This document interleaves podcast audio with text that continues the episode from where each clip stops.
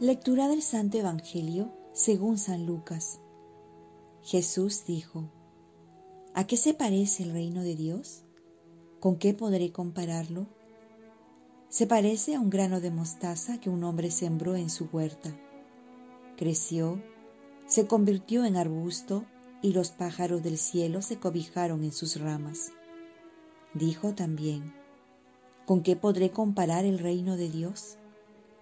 Se parece a un poco de levadura que una mujer mezcló con gran cantidad de harina hasta que fermentó toda la masa.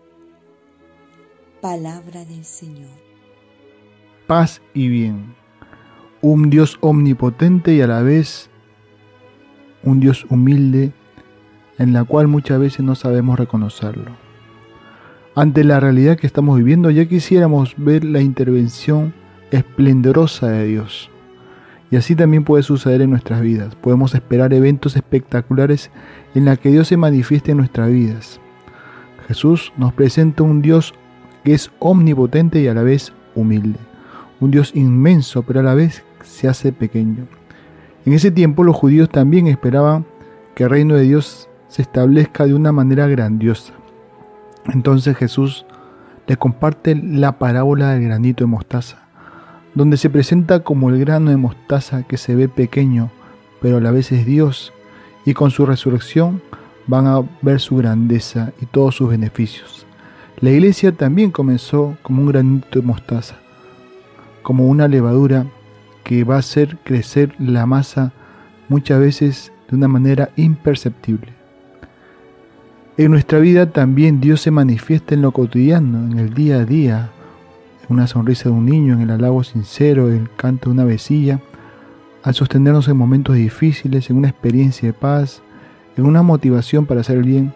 Esta lista es interminable. Lo que pasa es que hay que saber ver. Los judíos no pudieron reconocer al Mesías por estar ciegos o cerrados a sus criterios de Mesías. Igual nosotros podemos dejar de ver el actuar de Dios por querer ver que Dios actúe a nuestra manera. También las obras de Dios se van manifestando en el silencio, muchas veces en el sufrimiento y toma su tiempo porque las cosas de Dios hay que hacerlas bien y con amor. Así es que pongamos toda nuestra parte trabajando con ahínco y confiando en Dios, porque Dios siempre cumple su parte cuando trata de su obra. Oremos. Virgen María, ayúdame a saber reconocer que el reino de Dios ya está aquí con Jesús y que su presencia está en todo momento, hasta en los momentos más difíciles. Ayúdame a reconocerlo. Ofrezcamos nuestro día. Dios Padre nuestro, yo te ofrezco toda mi jornada, mis oraciones, pensamientos, afectos, deseos, palabras, obras, alegrías y sufrimientos en unión con el corazón de tu Hijo Jesucristo que siga ofreciéndose a ti en la Eucaristía para la salvación del mundo. El Espíritu Santo que guió a Jesús sea mi guía y mi fuerza en este día, para ser testigo de tu amor. Con María, la Madre del Señor y de la Iglesia, te pido por las intenciones del Papa y para que sea de mí tu voluntad.